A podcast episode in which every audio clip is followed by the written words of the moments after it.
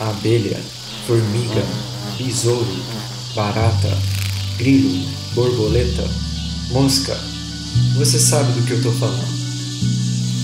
Os insetos permeiam a vida na Terra. O que você sabe sobre eles? Eu sou o Caio. E eu sou o Pedro.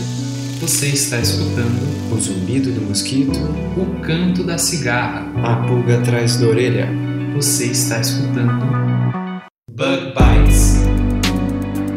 seu podcast sobre insetos.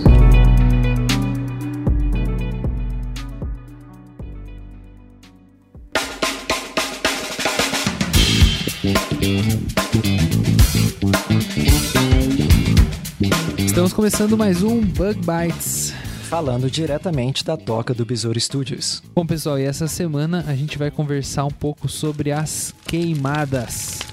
E para isso, a gente trouxe o professor Ricardo, que ele é um especialista lá da Universidade Federal de Minas Gerais. Fala pro pessoal o perfil dele aí, Pedro. Isso aí, o professor Ricardo, ele é biólogo e doutor em entomologia pela Universidade Federal de Viçosa. Atualmente, ele é professor do Departamento de Genética, Ecologia e Evolução na Universidade Federal de Minas Gerais, onde é coordenador da pós-graduação em Ecologia, Conservação e Manejo da Vida Silvestre. Seu laboratório é o Centro de Síntese Ecológica e Conservação, onde ele orienta estudantes de graduação, mestrado e doutorado, com o objetivo de entender os efeitos das mudanças globais e atividades humanas sobre os ecossistemas e a biodiversidade. Então, bem apropriado aí para essa conversa de hoje, né, Caio? É isso aí, Pedro. Bom, mas antes de a gente ir pro nosso episódio, a gente tem alguns recados. E o primeiro deles é que a gente tem que sempre agradecer aos padrinhos e madrinhas do nosso Bug Bites, que ajudam a gente a tornar esse projeto uma realidade, né, Pedro? É isso aí. Principalmente, então, os nossos padrinhos Besouro, professor Richard Staltamer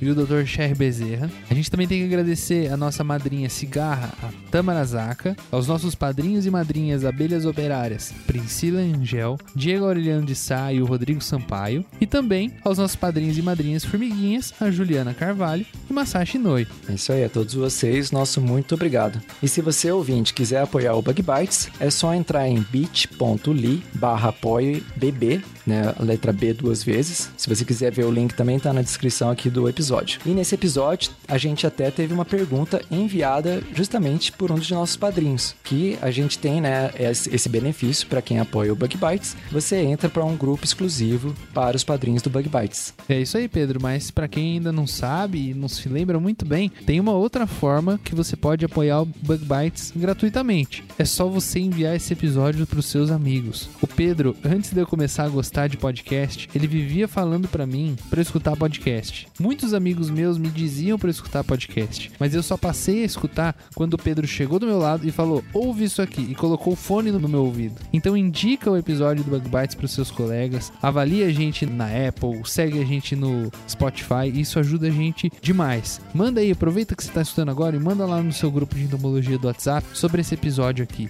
beleza? É isso aí, até porque a insistência, né, Caio? Você deu o exemplo aí. A insistência é muito importante para podcast, porque é uma mídia muito diferente, né? Ah, não, é uma medida que você tem que ter paciência, que você tem que ir lá, tem que baixar, botar no celular. A gente compreende isso, então dá essa forcinha aí pra gente, vai ouvinte.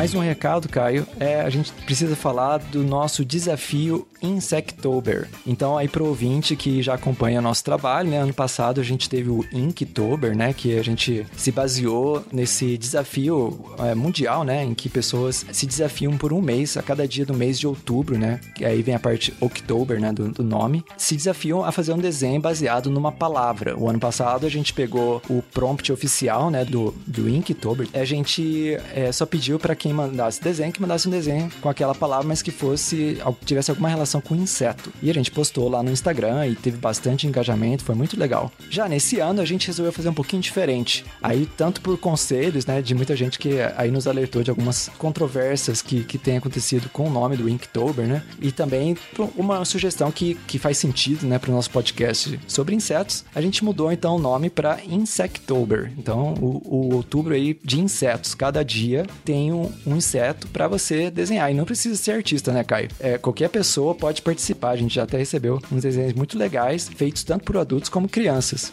Então, é, se você ficou curioso, vai lá no nosso Instagram, lá tem todas as regras explicando como é que funciona. É bem simples. Basicamente, você olha lá qual é o inseto do dia, você faz o desenho e manda pra gente. A gente reposta lá no, no nosso Instagram. E pra aí uma outra motivação, além né, de ter o seu desenho no Instagram do Bug Bites, tem mais, mais um estímulo aí, né, Caio?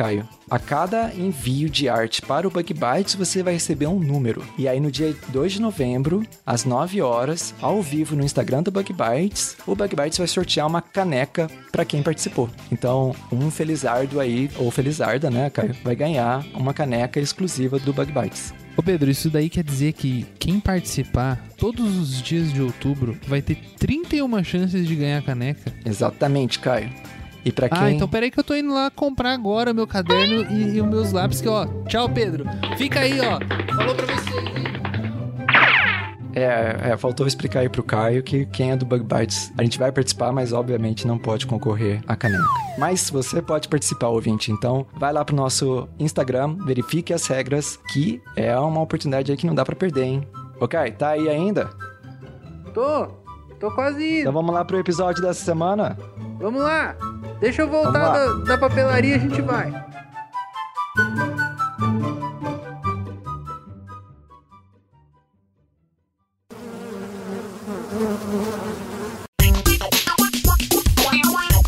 Esse assunto das queimadas tem trazido muita discussão na sociedade brasileira, né? O ano passado, em 2019, houve uma verdadeira guerra de informação. O INPE, né, que se alguém não conhecia, agora conhece, né, muito bem essa instituição, é, noticiou um aumento significante das queimadas na floresta amazônica. E isso mobilizou o mundo todo, né? Todo mundo lembra aí de outros países, né, noticiando esse grande aumento das queimadas. A, a Amazônia estava em chamas, né? Eram as manchetes, né? E fontes do governo se contradiziam. Enquanto alguns acusavam fogo como de origem política para atacar esse ou aquele político, outras fontes do próprio governo né, admitiam uma origem das queimadas como sendo resultado de dois fatores principais: as mudanças climáticas né, e o desmatamento. Mas o mundo de hoje, né, Caio, ele é muito politizado, muito polarizado, na verdade. E infelizmente existe uma guerra de acusações: se é direita ou se é esquerda que está por trás das queimadas, quando que na verdade o que importa mesmo são os fatos, não o partido político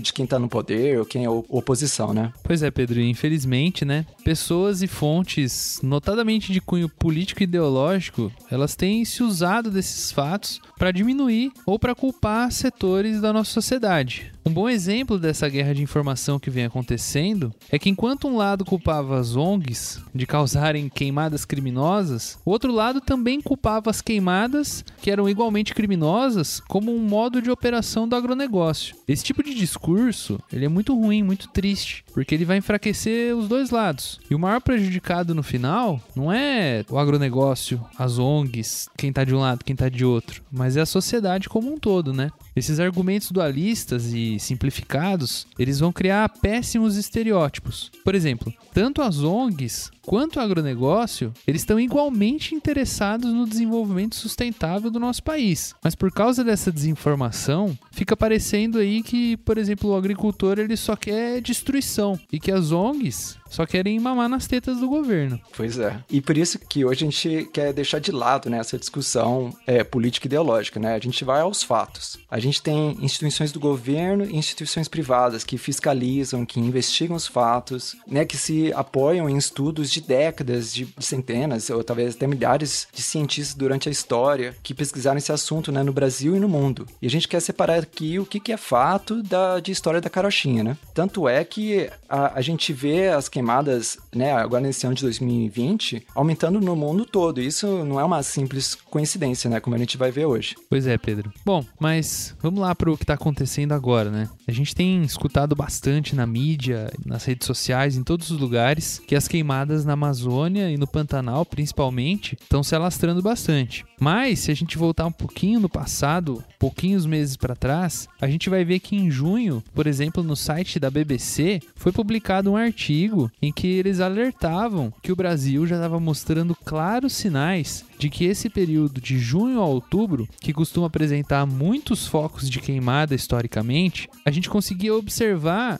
um aumento um pouquinho fora da curva de desmatamento. Mas, apesar dos alarmes sobre todos esses fatos, o governo brasileiro não estava dispondo ainda de um plano de contenção de degradação de florestas. Pois é, Caio. Essa relação né, de desmatamento e de queimadas é uma relação muito bem estudada, como a gente vai, vai ver hoje. E só aqui para dar alguns números, né, o Caio, peguei uma notícia aqui do site do G1, né, que está usando dados do INPE, né, que todo mundo pode ir no site do INPE. A gente até vai colocar aqui na descrição desse episódio o site do INPE para quem quiser ir lá verificar. E é importante também, né, Pedro, dizer que os dados do INPE são muitos dados, então quando olhar, tem que olhar eles todos com muito cuidado e muita calma, né? Sim. E lá mesmo no site site do INPE, até com uma curiosidade, tem um, uma seção de perguntas frequentes, né? Como é que esses dados são validados? Quem que tá fiscalizando? Tá tudo lá. É um órgão do governo. Ele não é um, um órgão fictício, não é uma grande conspiração. É um órgão que tá lá e pode ser julgado por órgãos internacionais, pelos próprios órgãos do governo,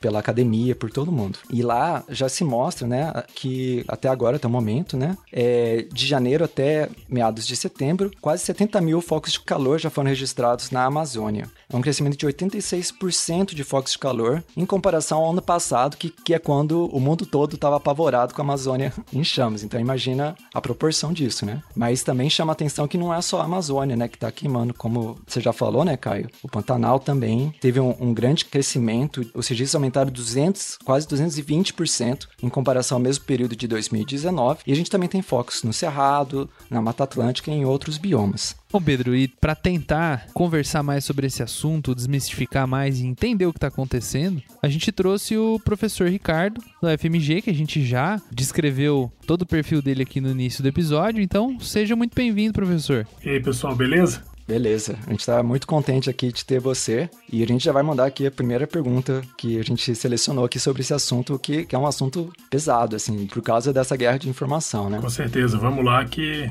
para mim é um prazer estar aqui e poder responder essas perguntas. Então, professor Ricardo, apesar desses números, né, que a gente comentou aqui, é, muita gente tem se questionado, né, o que realmente está acontecendo. Alguns dizem que sempre teve fogo nesses lugares. Eu mesmo recebi já no WhatsApp da família, né, a gente é, sempre recebe essas notícias assim, ah, mas fulano mora no Pará e viu que isso sempre acontece, fulano mora no Mato Grosso, viu que isso sempre acontece. E muita gente tenta achar explicação para o que está acontecendo de maneira intuitiva, né, utilizando a experiência pessoal, as ideias que fazem sentido, né, entre aspas. É, e isso é normal, né, é normal da natureza humana. E acontece em várias áreas da vida. É, aqui eu, eu uso como exemplo, né, a gente pode fazer uma analogia que é como se fosse tentar adivinhar um truque de mágica. Eu vejo o truque e eu posso tentar fazer as explicações mais elaboradas para desvendar um truque truque. Eu posso até convencer outro de que eu tô certo, mas muitas vezes, sem um estudo sistematizado, sem o devido conhecimento, sem estudar a área, né, de truques de mágica nesse caso, a gente dificilmente vai desvendar o mistério, né? E na sua carreira, professor, você desenvolveu e tem desenvolvido pesquisa tanto na floresta amazônica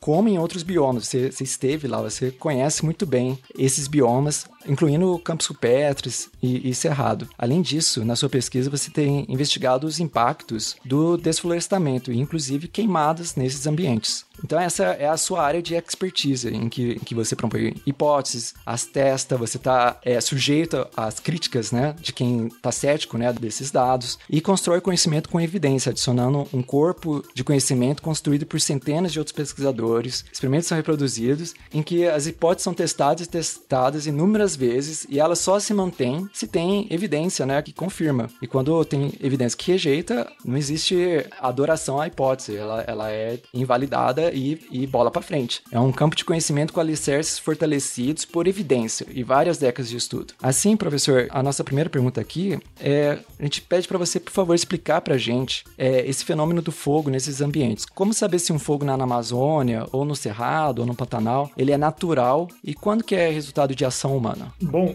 é, Pedro e Caio, essa pergunta é muito boa porque o fogo, ele, como atividade antrópica, para a gente voltar antes da, história dele ser natural ou não, o fogo sempre teve presente na história humana. A gente tem um enorme apego pela história de, da descoberta do fogo, por exemplo, né? Então isso foi um salto no, no, no conhecimento humano e muito disso, claro, por conta da origem savânica do homem. A espécie humana surge em áreas muito parecidas com o que a gente chama de cerrado. Bom, daí já dá uma pista pra gente que nesses ambientes deve haver fogo. E de fato, alguns ecossistemas, né, o cerrado sendo um deles, eles é, apresentam uma maior propensão aos fogos naturais. Né? Então, o cerrado, por apresentar uma vegetação muito baixa, uma grande quantidade de matéria orgânica né, combustível, o cerrado é uma vegetação que está extremamente sujeita a fogo e não está errado alguém dizer que o cerrado ele é moldado pelo fogo. Né? O cerrado e alguns ambientes abertos de maneira geral. Esses ambientes eles não têm uma copa de árvores fechadas, então eles secam e isso permite que o fogo aconteça nesses ambientes inclusive é, a supressão de fogo em certos ambientes, como Cerrado, ou inclusive na Califórnia, por exemplo, que agora está sendo bastante noticiado, é um problema, porque se acumula material com a supressão de fogo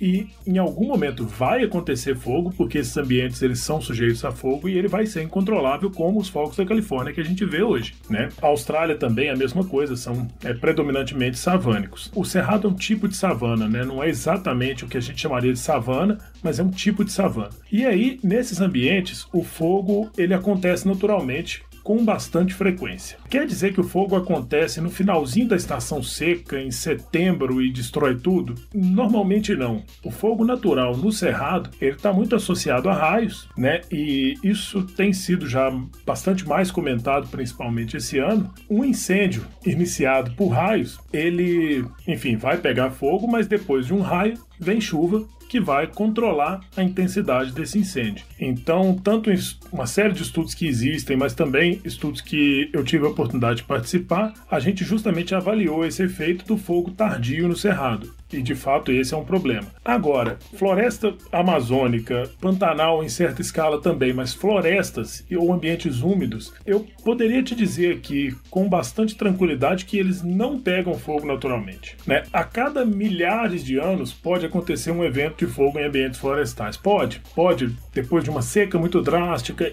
tem que haver todo um, um alinhamento de eventos para que a gente tenha fogo nesses ambientes. Então, de maneira bem tranquila, eu te digo que uma floresta não pega fogo naturalmente. Então, o fogo que a gente vê na Amazônia, por exemplo, ou na Floresta Atlântica, em certo grau no Pantanal, esses incêndios eles não ocorrem de maneira natural. Esses ambientes não convivem com fogo. Então, como é que pega fogo, né? Daí vem essa pergunta. E é inevitável a gente chegar à conclusão muito fácil de que o fogo tem que ser iniciado por outro agente para que aconteçam fogos na Amazônia. E esse outro agente são os humanos, né? Quando a gente faz uso do fogo e principalmente na Amazônia a gente vê três tipos de fogos. É um fogo resultado de desmatamento, que é esse que a gente discutiu e que talvez seja o de maior escala é, no momento na Amazônia. Existe o fogo por conta de atividades né, agrícolas, por exemplo, e eles não são fogos normalmente colocados para atingir a floresta. Normalmente, esse é um fogo colocado para limpar uma pastagem, para renovar uma cultura e sai do controle e às vezes invade essas áreas e aí ele pode entrar numa floresta. E o terceiro tipo de fogo, que é justamente esse fogo que invade as florestas e num primeiro momento se extingue na floresta úmida, né, ele vai queimar normalmente só a parte baixa da floresta e se extinguir, mas em florestas já degradadas ele pode amplificar e normalmente a situação que a gente vê por exemplo, esse ano e também viu em 2019, na Amazônia é majoritariamente dominada por fogos de desmatamento que invadiram áreas de floresta e fragilizaram essas florestas para os fogos recorrentes. No Pantanal, é um ambiente que normalmente também não pega fogo, então a gente pode assumir isso, mas esse ano especificamente no Pantanal, é, talvez a gente tenha tido a combinação mais drástica para fogo, que foi um ano atipicamente seco, né, e esses eventos atipicamente secos, atipicamente chuvosos, eles, né, por conta das mudanças globais, estão cada vez mais comuns, mas em um ano atipicamente seco, uma mínima quantidade de incêndios provocados, né, isso, enfim, está sob investigação, todo mundo sabe disso, mas uma mínima quantidade de incêndios provocados, eles saíram completamente do controle. E o Pantanal, né, nessa situação de seca extrema, fogos provocados num ano atípico, é, gerou a combinação de que o Pantanal tem matéria orgânica acima e abaixo do solo, então esses fogos progridem tanto nas árvores secas quanto também na matéria orgânica que estava presa no solo, né, no que seria parecido com uma turfa, vamos dizer assim. Então esses fogos eles têm uma intensidade e uma capacidade destrutiva muito maior do que o, o que a gente está acostumado a ver no Cerrado, por exemplo, porque como o Pantanal normalmente não pega fogo, quando acontece de pegar fogo, como foi o caso desse ano, são fogos de uma intensidade absurda, de uma capacidade destrutiva muito grande e muito, muito difíceis de serem controlados. Então, quando a gente fala de fogo em área de floresta, em vegetações, por exemplo, como a do Pantanal, né, de áreas alagadas, e do cerrado em ambientes abertos, a gente está falando de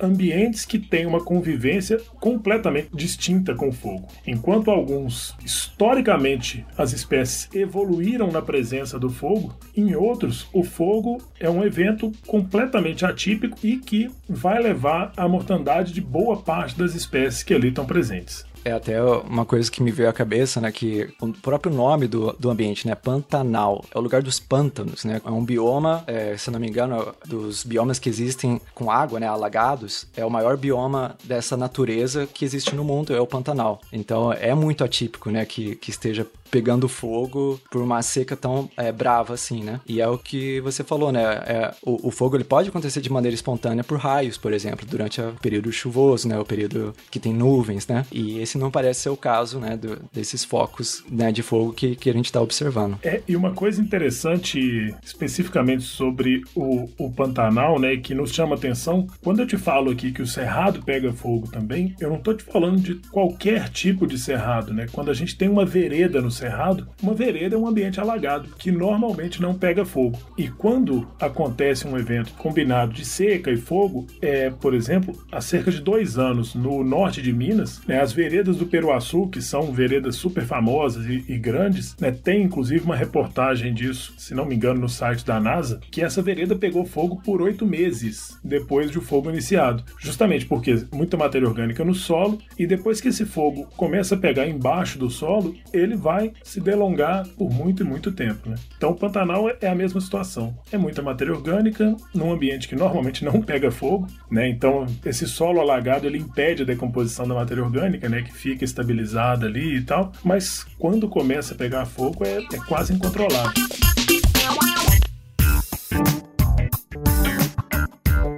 A gente comentou aí também, né, de outros ambientes, né, na Califórnia, né, Califórnia é onde está Los Angeles, né, onde muitos filmes são feitos, muito desenho animado, né, muitos de nós têm familiaridade, por exemplo, com um desenho animado que tem aquele urso, né, é, se não me engano o nome dele é Smokey, né, é o urso que vem falar, não queime a floresta, né, tome cuidado, porque é justamente é, é aquela floresta né, de pinheiros, né, de, das montanhas, onde o pessoal vai acampar e aí deixa o fogo lá e o fogo se alastra. Então, é, quando existe, né, esse é, argumento, né, de que o fogo ele tem uma causa humana, não é um, um simples achismo, né? São consideradas todas as possíveis causas. E, infelizmente, dos animais que conseguem fazer fogo, acho que só a gente consegue, né? A gente, a gente dominou o fogo, como o professor falou, né? Há milhares de anos. E não é uma novidade que fogos de floresta são causados por ação humana. Tanto que na Califórnia, né, tem toda essa complexidade, né? De muita matéria orgânica acumulada, porque eles estão sempre prevenindo o fogo, mas também tem espécies invasoras crescem muito e também secam e criam mais material que é inflamável. E até acho que um, um desses fogos mais famosos foi a revelação do sexo de um bebê, né? Que fizeram uma festa para revelar se era menino ou menina e foi ali o início, o estopim do fogo. Então não é uma coisa maléfica, né? Não existe um personagem ruim, um personagem terrível que quer ver a floresta queimando. Uhum. E pro ouvinte que não conhece o Smoke, que é o que o Pedro tá falando, é aquele ursinho que tem o um chapéuzinho. É, é baseado no Smoke que existe o Zé Colmeia, né? O Zé Colmeia, ele é totalmente baseado nisso, a história do Zé Colmeia é isso, tem o, o, guarda florestal e tudo. Isso uma coisa que é muito da cultura americana de se acampar, né, Pedro? Então vai justamente de encontro com isso que a gente tá querendo dizer. No Brasil a gente não tem tanto essa cultura de acampar,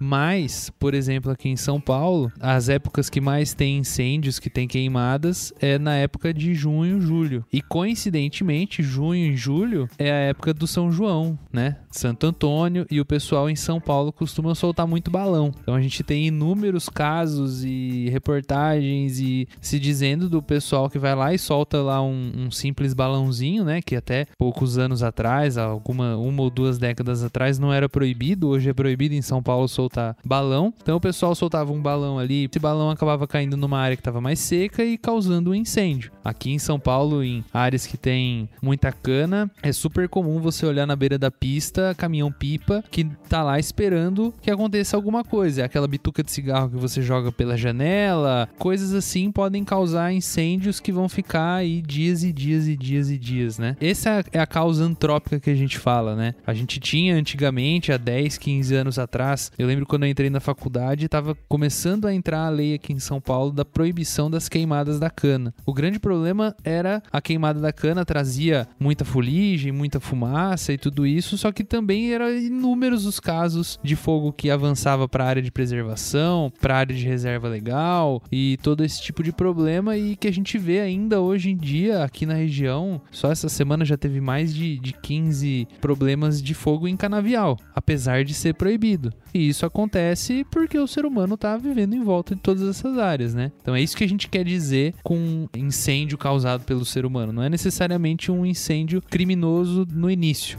mas que ele acaba virando um incêndio criminoso no final, a partir do momento que você está entrando numa área de preservação, numa área protegida, né? É, talvez a gente possa dividir intencional e não intencional, né? No incêndio doloso e no incêndio culposo. A história toda, né? E vocês falaram muito bem, é que é muito difícil controlar fogo. Na verdade, é isso que acontece. Quando eu me proponho a colocar fogo em uma área maior do que uma fogueirinha, é muito difícil controlar a dispersão desse fogo. Vocês mencionaram, e é interessante, esse acúmulo de matéria orgânica, vale a pena é, tocar num ponto que é o manejo de fogo, né, por exemplo. Então, isso é feito pelo ICMBio, isso é feito por alguns órgãos estaduais de florestas, que é justamente provocar fogo em áreas que são propensas a fogo. Então, no Cerrado, isso é super comum. É, o ICMBio faz isso, por exemplo. E os brigadistas colocam fogo em certas épocas do ano, menos secas, menos propensas a, a espalhamento do fogo, com toda uma estrutura de controle, justamente tentando garantir que, num momento eventual de fogo causado por algum outro efeito, ele seja mais fácil de ser controlado e essas áreas que já foram manejadas para fogo, elas consigam controlar a intensidade desse incêndio. Então, é, foi muito bem colocado por vocês, o, e o balão talvez seja um dos exemplos mais práticos disso. Você não tem controle de onde esse balão vai cair e de onde ele vai iniciar um incêndio. Mas a mesma coisa vale, como eu tinha falado para a Amazônia, quando um determinado produtor vai limpar uma área com fogo, claro, é muito mais barato manejar uma área com fogo do que qualquer outro maquinário agrícola, é, e esse fogo sai do controle. Né? Então, mesmo no Pantanal, naquela história da investigação das tais cinco fazendas que estão, né, isso está super na mídia, em algumas delas, se não me engano, três das cinco, esse fogo ele foi iniciado com o intuito de manejar áreas e saiu do controle das pessoas. Então, quem já viu ou tem oportunidade de ver uma operação de brigada do, do ICMBio para manejo de fogo, tem noção do tamanho da estrutura que é necessária para queimar uma área maior um pouquinho do que o que você consegue ver. É super difícil o controle do fogo, é, a contenção do fogo. E por isso, tantas vezes, um fogo colocado sem a menor intenção criminosa, ele sai do controle e causa um prejuízo absurdo, assim, né? Muitas vezes a gente viu esse ano também, casas são ameaçadas, culturas são ameaçadas, é, morre gado,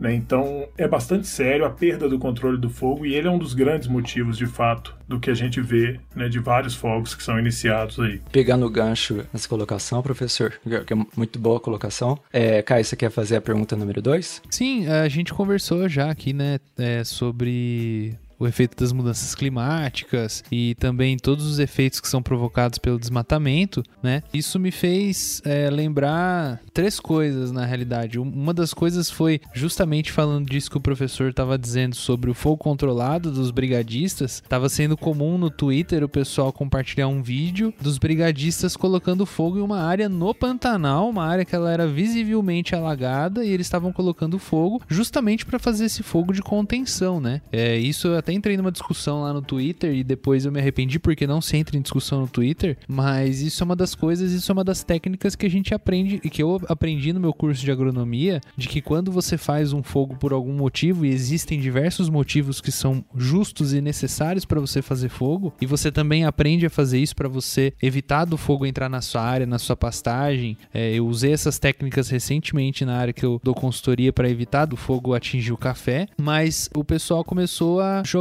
uma corrente dizendo que os brigadistas estavam colocando fogo na área e era esse o fogo que estava ocorrendo. Então, assim, é importante a gente saber disso que existe maneira correta de você fazer o fogo que ele vai. Eu dei um exemplo ali no Twitter, né? Você tem uma área A, uma área B e uma área C. A área A tá pegando fogo, você não pode que a área C pegue fogo. Então você vai lá e você coloca um fogo controlado na área B. Na hora que o fogo vier da área A para B, a área B já tá queimada, ela não chega até a C, né? Então é mais ou menos assim um, um exemplo bem simples, mas enfim, o que eu ia dizer era dessas correntes do WhatsApp que frequentemente fazem questionamentos relacionados a isso, as mudanças climáticas e as mudanças provocadas pelo desmatamento. Então, um papo que a gente escuta demais é dizer assim, né? Ah, país tal acabou com as suas florestas e agora eles estão cobrando do Brasil que a gente preserve as suas florestas. E aí, dentro disso vem todo tipo de, de conspiração, né? Conspiração política, conspiração de poder, ah, que são os países desenvolvidos, são isso, são aquilo outro, né? E aí outra corrente que também infelizmente está muito forte hoje em dia é sobre as mudanças climáticas, né? De que a gente tem períodos glaciais, períodos de aquecimento, que mudança climática não tem nada a ver com a gente. Aí faz um frio muito grande lá no sul, o pessoal fala: ah, "Cadê o aquecimento global?" E ambas essas frases, elas têm alguns problemas que são muito óbvios, né? O primeiro é que eles estão ignorando todos os esforços de outros países para reflorestar e apoiar os países que ainda têm florestas. Então, assim, se a gente olhar o histórico de reflorestamento do Brasil em relação aos próprios países da América Latina, a gente vai ver que no ranking a gente não tá muito bem, infelizmente. E o outro erro que o pessoal tem comentado demais é que um erro não justifica o outro. Se eles já desflorestaram tudo, a gente sabe que isso é muito ruim, isso não dá o direito da gente fazer o mesmo tipo de besteira que eles fizeram, né? Então, é a mesma coisa sobre as mudanças climáticas. Existe uma corrente aí muito forte de negacionista do clima também, né? Admitindo que as mudanças são reais e que todo mundo sabe que a fotossíntese promove o sequestro de carbono. Então, por que, que a gente vai ignorar soluções? Mas na verdade, o que essas correntes de WhatsApp elas mostram pra gente é que talvez não esteja tão claro o porquê se importar com as queimadas, o que que essas mudanças é, na cobertura vegetal e nos biomas que a gente tem é, e, as, e, a relação delas com as mudanças climáticas, o que que elas fazem para o ser humano. Então, professor, a gente gostaria que o senhor explicasse um pouquinho para nós por que que a gente tem que se importar com isso, por que que isso é importante. Vamos lá, Kai. Suas colocações são extremamente importantes, extremamente pertinentes. É, a primeira coisa que eu tento né, me desvencilhar um pouco falando desse assunto, e vocês comentaram isso mais no início, é que o que você percebe né, como experiência pessoal ou que você já viu é muito pouco perto, né, de fato, do que, do que existe no mundo como um todo. Então, se você está sentindo mais frio hoje, né, a primavera aqui em Minas Gerais começou mais fria, quer dizer que não existe aquecimento global por isso? Então, quer dizer que a sua experiência de um dia ela é mais forte que uma rede global de medição de temperatura que percebe um aumento médio das temperaturas globais de um grau e meio. É, então, essa é a primeira coisa que a gente tem que, que se perguntar: é de onde vem a fonte dos dados que, que aquilo está me apresentando, né? E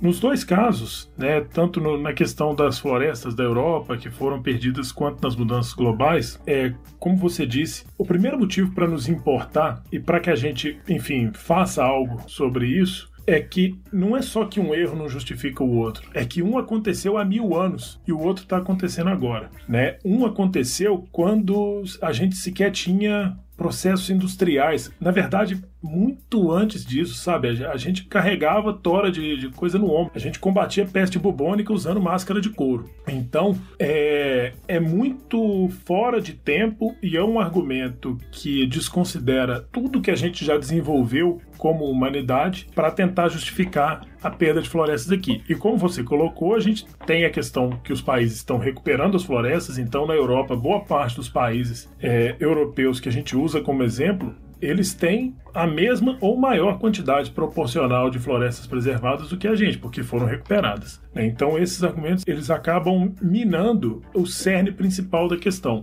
E aí vem o porque eu entendo que problema a gente não discute, problema a gente resolve. Né? Então se a gente tem o problema de uma exploração exagerada das florestas, a Mata Atlântica ela foi completamente devastada há muito tempo. Isso quer dizer que eu que sou do Sudeste não tenho direito de lutar pela preservação da Amazônia porque, enfim, já destruíram tudo aqui, agora eu vou lá resolver preservar a Amazônia? Claro que não né? E aí eu acho que há alguns motivos pelos quais a gente tem que se preocupar e eles vão desde um nível mais social e humano, né? Social no sentido de cidadania e sociedade, que é esses problemas eles refletirão na nossa geração e nas próximas gerações com certeza, mas a gente sente os efeitos das mudanças globais, a gente paga mais caro por alimento, a gente sente mais efeitos, por exemplo, de incêndios como a gente está discutindo, né? É, essas secas drásticas por exemplo, do Pantanal, elas são, em grande parte, efeito das mudanças globais. Quando a gente tem falta de água, a gente está sofrendo efeitos né, dessas mudanças globais. E para ficar bem claro que as mudanças globais elas são, em grande parte, efeito da nossa atividade no planeta, é, tem um exemplo que eu uso bastante, mas é que as atividades humanas, só, especificamente atividades humanas, construção, mineração e tal, elas movimentam por ano mais terra, mais sedimento, todos os processos naturais juntos. E quando eu falo todos os processos naturais, eu falo de vulcões, o rio Amazonas carregando sedimento né, do, dos Andes para o mar. As nossas atividades elas são muito maiores do que todas essas juntas. Então é, é um poder de, de modificação do planeta muito grande. Então é, não existe dúvida, e isso é muito raro, existe um grande consenso entre os cientistas que os efeitos das mudanças globais eles são de origem das atividades antrópicas como um todo. Né? Aqui eu não estou dizendo que é uma atividade ou outra específica, mas como um todo eles são efeitos das atividades antrópicas e que eles já são sentidos na nossa geração. Por que, que eu disse que é raro isso em ciência? Né? Porque em ciência a gente, o Pedro falou isso, a gente não tem apego por uma verdade específica. A gente tem apego pelo dado, pela evidência. E se eu olho para a evidência, se eu olhar para a evidência e ela não me convencer que, por exemplo, os efeitos das mudanças globais são de origem antrópica, eu mudo de opinião sem problema. O que acontece é que a, a evidência que acumula mostra que esse é um problema nosso atual. Outro problema, e esse talvez seja num nível mais governamental, é que o Brasil, por décadas, talvez da década de 90, 90 para cá, talvez, o Brasil é um, é um grande líder ambiental. Né? O Brasil sediou a Eco 92, o Brasil tem muita voz na questão ambiental. E aí, né, entre 2004 e 2012, a gente conseguiu reduzir drasticamente a quantidade de perda de área de floresta. Né? O desmatamento diminuiu muito. Quando a gente começa a perder a mão né, no controle do desmatamento. E de onde vem esse controle do desmatamento? Né? Talvez seja importante dizer. Vem de um combinado entre olhar as imagens de satélite, identificar os, a origem dos problemas e uma atuação firme de fiscalização no solo. É isso que reduziu o desmatamento no Brasil, não foi nada diferente disso. Essa fiscalização firme né, tem sido muito criticada como indústria de multas e esse tipo de coisa, mas qualquer produtor rural que cumpre a legislação à risca sabe que se for competir com alguém que ignora a legislação e essa pessoa não for fiscalizada, essa pessoa vai ter uma vantagem indevida. Né? É a mesma coisa de. Eu comparo isso sempre. Eu, como motorista, quando vou sair à noite para ir a um bar com amigos, eu vou de táxi ou eu vou de Uber. É, eu não pego meu carro e vou,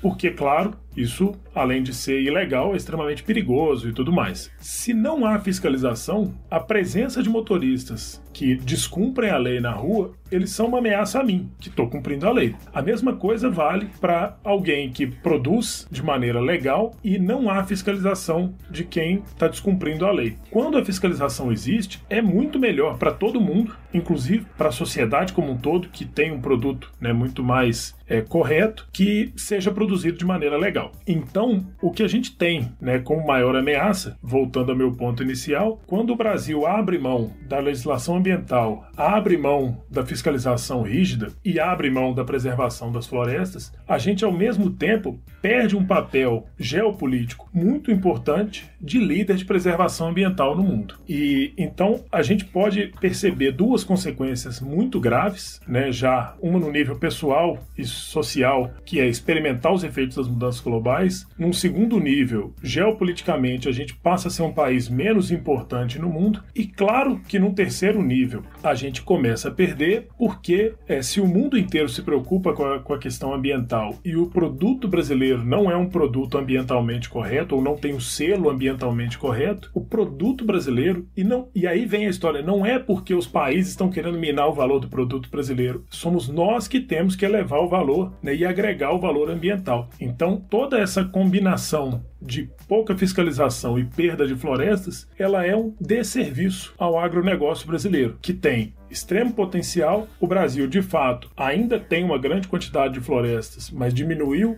a preservação delas, mas que poderia ser associado para um produto que teria muito mais valor no mercado externo. Com certeza, professor. E, e isso é uma coisa que a gente vê, é, quem trabalha diretamente com agricultura consegue ver isso. É. O produto brasileiro ele é extremamente valorizado, muito reconhecido a nossa produtividade, a nossa capacidade técnica, a qualidade de todas as nossas culturas ela é indiscutível. A gente é indiscutivelmente líder mundial na produção agrícola e esse tipo de coisa que acontece por grupos, por falta de vontade de alguns órgãos, ele é extremamente danoso. A gente chegou a ter é, diversos discursos da ministra da Agricultura pedindo ajuda e pedindo auxílio para que isso acontecesse, para que tivesse mais fiscalização. É, as grandes associações, a, BAPA, que é a maior associação de, de produtora de algodão do mundo, que é a do Brasil, produtores de soja, produtores de café, de cereais, de todas as culturas, é, pressionando e pedindo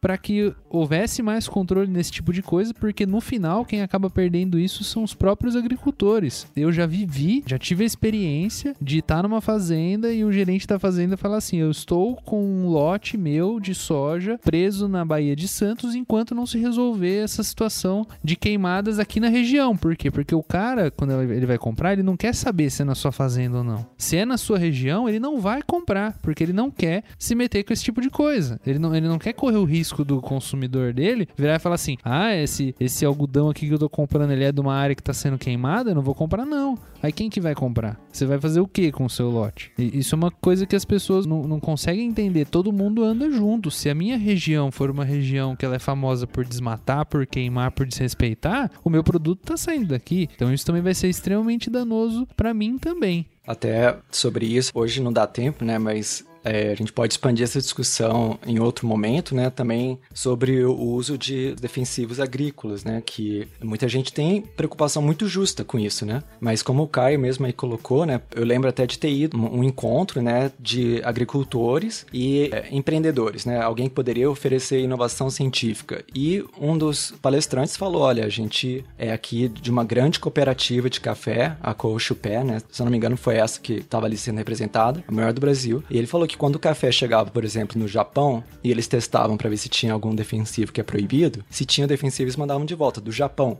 Mandavam de volta o café lá do Japão pra cá, pro Brasil. E, e ele queria, né, uma, uma maneira de fazer um teste rápido para já testar antes de enviar, porque é muito custo, é prejudicial ao agricultor. Então, tudo bem que talvez aquele defensivo é mais barato, talvez ele seja mais forte, mas ele tem algum malefício que não vale a pena. Então, da mesma maneira, as queimadas, né, eu e o Caio a gente conversou antes da gravação Muita gente que queima, né, por exemplo, a sua propriedade, né, para limpar, para uma nova plantação, tem muitos benefícios, né, de custo, de eliminação de pragas, de um monte de coisa, mas tem muitos malefícios. Então, todo o progresso envolve novos desafios e aí novas tecnologias são criadas, né? Eu estava aqui também quando o professor estava falando, né, eu lembrei aqui é, do desaparecimento das abelhas, né? Muita gente pensa na apis mellifera, né, mas na verdade existe uma grande biodiversidade de abelhas, né? E elas são muito importantes na polinização. E aí, é, muita gente, por exemplo, argumenta, ah, mas se acabarem as abelhas, não tem mais comida comida. Não é que não tenha mais comida, é que a comida vai ficar muito mais cara, porque as abelhas fazem esse serviço gratuito pra gente, né? De polinização para esses alimentos que são polinizados, né? Por, por insetos.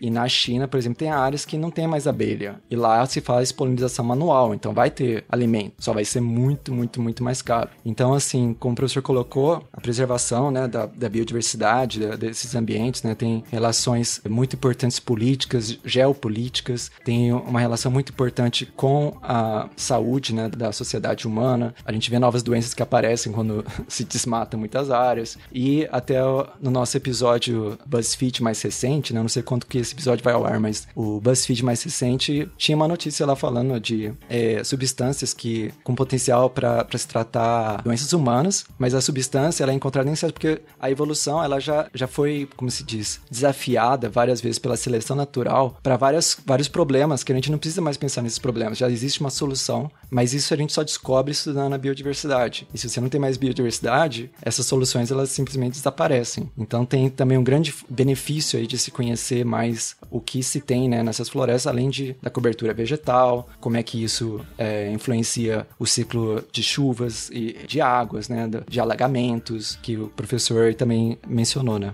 É, com certeza. O, você mencionou um ponto super importante que também é uma consequência direta que a gente sofrerá, independente né, de, de quem não estiver conservando, né? Independente do, a gente precisa de uma conservação global por isso, porque a gente tem uma quantidade e ela, ela talvez seja, ela já foi estimada, por exemplo, só para o Brasil em meio trilhão de dólares por ano de serviços ambientais, que é justamente isso. São coisas que a gente se beneficia, que acontecem naturalmente, mas que dependem, é, usando um termo mais geral, de um equilíbrio ecológico para que a gente tenha né, um clima ameno, polinização, água de qualidade, alimentos e por aí a gente pode pensar ciclagem de nutrientes, uma qualidade de solo. Né? O Caio comentou sobre, aliás, o Pedro comentou sobre a cochupé, por exemplo, mas existem estudos que mostram que o café próximo de áreas de floresta ele produz 20% a mais do que um café isolado, simplesmente por estar lá perto. É 20% a mais de produção, lucro, né, se você tem essa área preservada. Então tem uma série de serviços ecossistêmicos que a gente não percebe, porque eles, enfim, eles acontecem, né? A gente não compra, a gente não paga, a gente não encomenda esses serviços, eles simplesmente acontecem, mas que se as consequências serão sentidas. E como você falou, alimentar hoje 7 bilhões e meio de pessoas já é difícil. Né, com tudo que a gente tem, em 30 anos a gente terá no planeta entre 9,5 e 10 bilhões de pessoas, e se para alimentar a população a gente precisar da polinização manual, o preço exorbitante certamente né, levará a fome, guerra, enfim, problemas que a gente né, alardeia e parecem distantes quando não são. Fora a própria água, né, que também vai precisar para irrigar. Nossa, é, é, é, tudo tão interligado e complexo, mas é justamente por isso que a gente precisa fazer divulgação científica, né, porque às vezes esse conhecimento é muito claro para quem estuda o assunto, para quem está conectado com essa literatura, com a, as montanhas de conhecimento que foram construídas por décadas, mas quando a gente tenta traduzir para o cidadão que está preocupado, né, com questões relacionadas a isso, a gente é, tem poucos canais de comunicação, né. É, existe uma analogia ótima para esse entendimento, e aí qualquer pessoa pode procurar é, é, um exercício interessante. É, quantas pessoas tinham no planeta quando né, o seu pai ou o seu avô nasceram e quantas tem agora? Você vai ver que a gente saiu de ser um mundo muito pequenininho, pouca gente, num planeta gigantesco, para ser um mundo gigantesco num planeta que agora é muito pequeno para nos sustentar de tantos recursos. Né? Isso é, essa é uma analogia interessante que talvez nos dê essa noção do tanto que, que a nossa atividade pode de fato influenciar o planeta.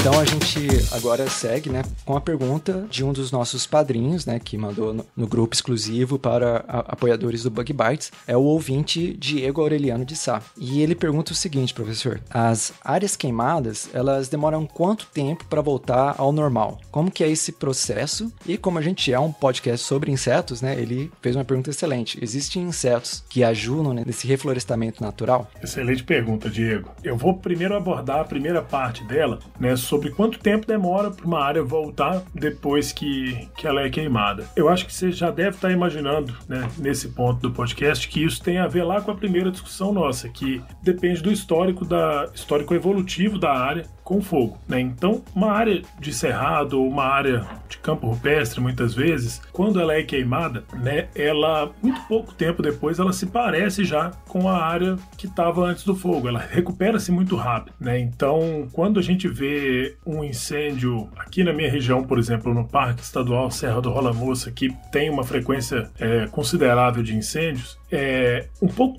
pouquinho tempo depois você passa lá e fala, gente, pegou fogo aqui mesmo, né? Claro que estudando a área mais a fundo, a gente vê que algumas espécies demoram mais e tal, mas ela se recupera bastante rápido do fogo. Uma área de floresta, ela pode demorar décadas, ela pode nunca se recuperar num tempo ecológico do fogo. Por quê? Por exemplo, uma área de floresta que a gente estudou, por exemplo, na região de Mato Grosso, ou em qualquer região da Amazônia, é, ela pega fogo uma vez e ela fica fragilizada. Se daqui a um ou dois anos acontecer fogo novamente, o segundo incêndio ele é mais danoso à floresta do que foi o primeiro. E isso pode acontecer sucessivamente. Então, é, florestas, por exemplo, que têm fogo uma vez, elas são mais propensas a um segundo fogo, essas ainda são mais propensas a um terceiro fogo, e aí, por exemplo, basta um ano de um evento de El Ninho, por exemplo, mais, é, mais intenso, que essas florestas elas vão queimar completamente. Né? Então, o tempo de retorno do fogo, a gente chama isso de resiliência da área, ele depende da capacidade que essa área tem evolutivamente de, entre aspas, lidar com o fogo. Então, áreas de cerrado vão,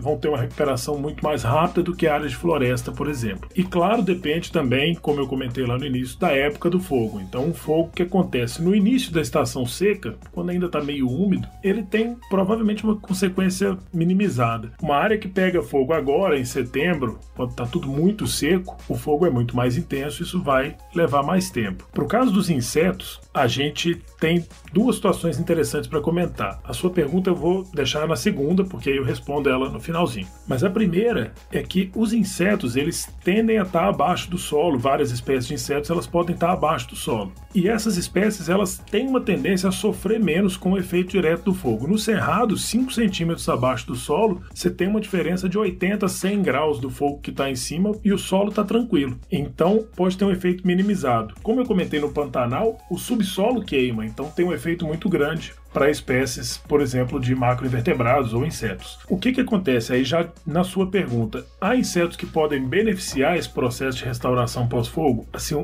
mais uma milhares de espécies de insetos, né? Porque como os insetos eles são absurdamente mais numéricos do que qualquer outra espécie que a gente possa imaginar, ou qualquer outro grupo que a gente possa imaginar, a gente vê que, por exemplo, formigas dispersam sementes, besouros têm capacidade tanto de dispersar semente, besouros rola-bosta, por exemplo, tanto dispersar sementes quanto ciclagem de nutrientes. A gente tem uma série de insetos herbívoros, por exemplo, que podem é, apesar né, de parecer uma espécie maléfica, mas ao participar daquele processo, elas estimulam as plantas, por exemplo, na produção de flores e sementes. A gente tem insetos polinizadores que vão melhorar a dispersão e, inclusive, o mix genético entre as espécies é, das áreas queimadas e não queimadas. Então, talvez, talvez seja um pouco ousado demais, mas eu poderia lhe dizer com bastante tranquilidade que os insetos eles são uma grande parte do motor da regeneração de áreas que sofrem incêndios, porque por prestar uma série desses serviços ecossistêmicos, eles favorecem a regeneração de áreas por simplesmente viverem como insetos. Essa é uma boa colocação. É. Me recordou justamente é, de como os insetos eles mudam né, o ambiente. E ao mudar o ambiente é mais propício para outras espécies e outros organismos viverem também naquele ambiente. Exatamente. Bom, a gente queria agradecer imensamente o professor Ricardo Solar por ter se disposto a gravar junto com a gente, falar desse assunto que está tão em pauta. A gente espera que a gente tenha conseguido desmistificar um pouco, né? Discutir um pouquinho, falar sobre a importância da gente se preocupar com isso. É, e eu queria, especialmente eu falando agora, não mais o Caio em nome do Bug Bites, mas o Caio em nome do Caio. Ouvintes, esse ano é ano de eleição. Vocês têm que estar de olho em quem está se importando com esse tipo de coisa. Isso que a gente está falando é se, se importar com o nosso futuro, é se importar com o futuro do nosso país, é se importar com a agricultura, é se importar com as nossas famílias, com os nossos filhos. Então vamos ficar de olho nesse tipo de assunto e dividir com as outras pessoas as informações que são reais, que são de verdade. No final, a gente é um mundo só, não é o Brasil, não é a América Latina, é o mundo inteiro. Então isso tem que ser interesse de todos nós, não é do grupo político A ou do grupo político B. Muito obrigado, Ricardo, pela ótima entrevista que você concedeu ao Bug Bites. A gente está muito feliz de ter feito esse episódio. Obrigadão mesmo. Eu que agradeço, agradeço a oportunidade de poder falar desse assunto para o público. Né? Eu sempre falo que a gente estuda isso muito e, como o Pedro bem disse também durante o episódio, a gente precisa pegar às vezes essa montanha de conhecimento que a gente fica lendo e, e torná-la mesmo palpável. Obrigado mesmo, gente. A gente agradece e reitero aí as palavras do Caio. Espero que a gente tenha conseguido, né, desmistificar aí uh, essa guerra de informação, né? É muita confusão que às vezes é muito motivado por é, não gostar do político X ou político Y, mas existem pessoas sérias estudando o assunto por décadas e décadas no mundo todo. E é o que a gente falou, né? Não é um achismo, são é, hipóteses confirmadas e confirmadas novamente por evidência. Então, a ciência ela tá aberta para hipóteses alternativas. Você faz o experimento e se você conseguir demonstrar que uma ideia tá falsa, a gente não tem apego a essas hipóteses. E acho que você fez um, um ótimo trabalho aqui explicando justamente esse funcionamento, né, da ciência por trás do estudo das queimadas. E a gente espera ter esclarecido aí bastante da, das dúvidas que podem ter aí é, das pessoas que escutam o podcast, né, a respeito das queimadas. E fica aqui o canal aberto, professor, se você quiser compartilhar alguma forma de contato, quem tiver mais dúvida, quiser conversar com você, como que as pessoas podem te encontrar? Eu vou mandar para vocês também, para vocês colocarem na descrição, mas o meu Twitter é bob solar e o meu e-mail é ricardosolar.ufmg.br. É, vai ser um prazer poder conversar mais sobre isso e reiterar o que você disse. A gente vive num mundo só, é, a ciência não está interessada em levantar ou derrubar um político ou uma liderança ou nada disso. O nosso interesse é ajudar na solução dos problemas globais que a gente tem é, vivido. Então, acreditem na ciência, acreditem que a gente pode reverter essas tendências e viver num mundo melhor. Isso aí, então. Isso aí. Com essa ótima mensagem, a gente finaliza então o episódio e a gente, né, Caio, a gente volta semana que vem. É isso aí, a gente volta semana que vem. Não se esqueçam de indicar esse episódio aqui para os seus amigos no grupo de WhatsApp. Se vocês querem divulgar alguma informação sobre as queimadas, divulguem esse episódio, pessoal, por favor. é isso aí. Então tá, um grande abraço. Tchau. Tchau, até mais. Tchau, gente. Obrigado.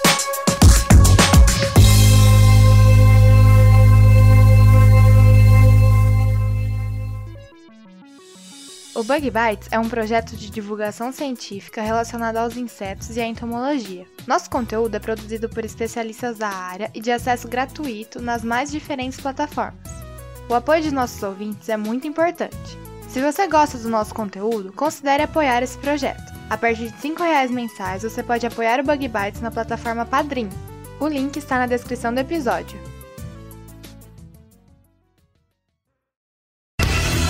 Este podcast foi editado por Orelha, o Estagiário. Edições de podcasts e criação.